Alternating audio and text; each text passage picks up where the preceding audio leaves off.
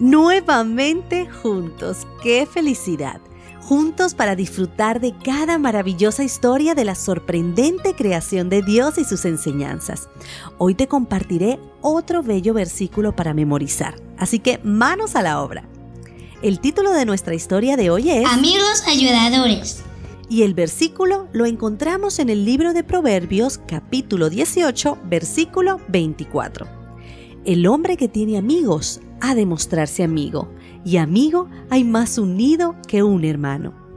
Nuestro animalito invitado para hoy es una criatura muy especial, que sobrevive en un ambiente muy difícil gracias a sus buenas elecciones. El cangrejo ermitaño, como todos los cangrejos, es un crustáceo.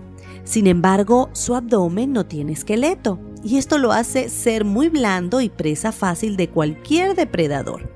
Para protegerse, él debe buscar refugio en conchas vacías de algunos moluscos. Cuando consigue una adecuada a sus necesidades, se muda completamente a ella. Solamente abandona su casita cuando le queda pequeña y tiene que buscar otra.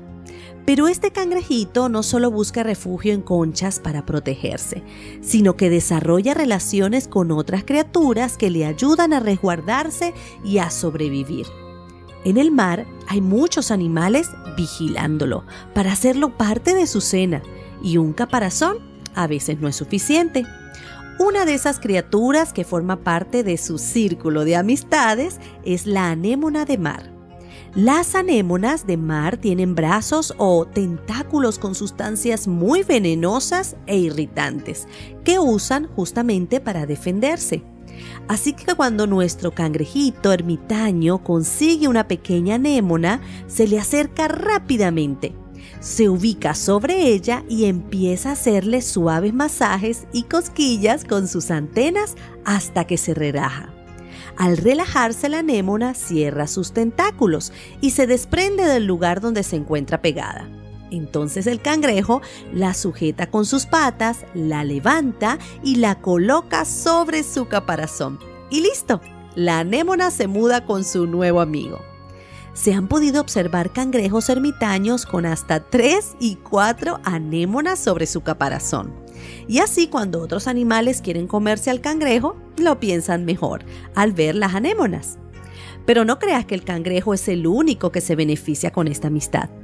La anémona no solo tiene ahora una nueva casa, sino comida segura, pues ella se alimenta de los restos de alimento que el cangrejo deja. El cangrejito nos enseña una gran lección que podemos aplicar al momento de buscar amigos. La amistad es un regalo hermoso que Dios nos ha dejado. A Dios le agrada la amistad. Él mismo dice en su palabra que nosotros somos sus amigos. Y los amigos forman una parte importante en nuestra vida. Por eso debemos ser muy cuidadosos al momento de escoger a nuestras amistades. Existen muchos niños y jóvenes que se hacen llamar amigos de otros, pero cuando se necesita su apoyo y compañía no están al lado de aquellos a quienes llaman amigo. Por el contrario, les dan la espalda y los dejan solos.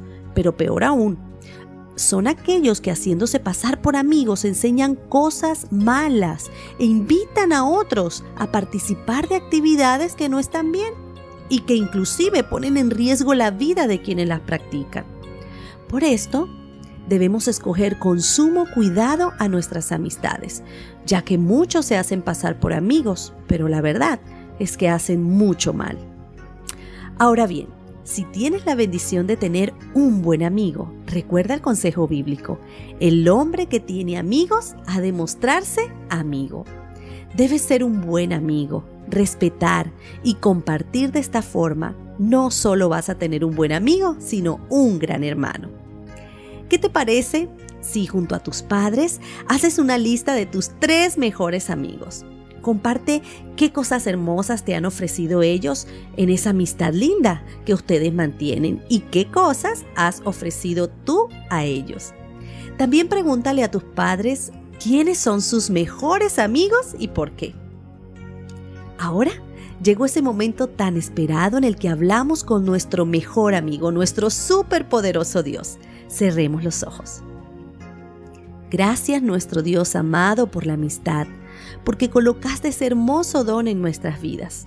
Ayúdame a escoger buenos amigos que me ayuden a crecer, que alegren mi vida y me acerquen a ti. Y ayúdame a hacer lo mismo con mis amigos. Gracias por escucharnos, por perdonarnos y por ser nuestro mejor amigo. En el nombre de Jesús, amén. Nos encontraremos en nuestra próxima historia y recuerda que siempre te llevo en mi corazón y en mis oraciones. Dios te bendiga.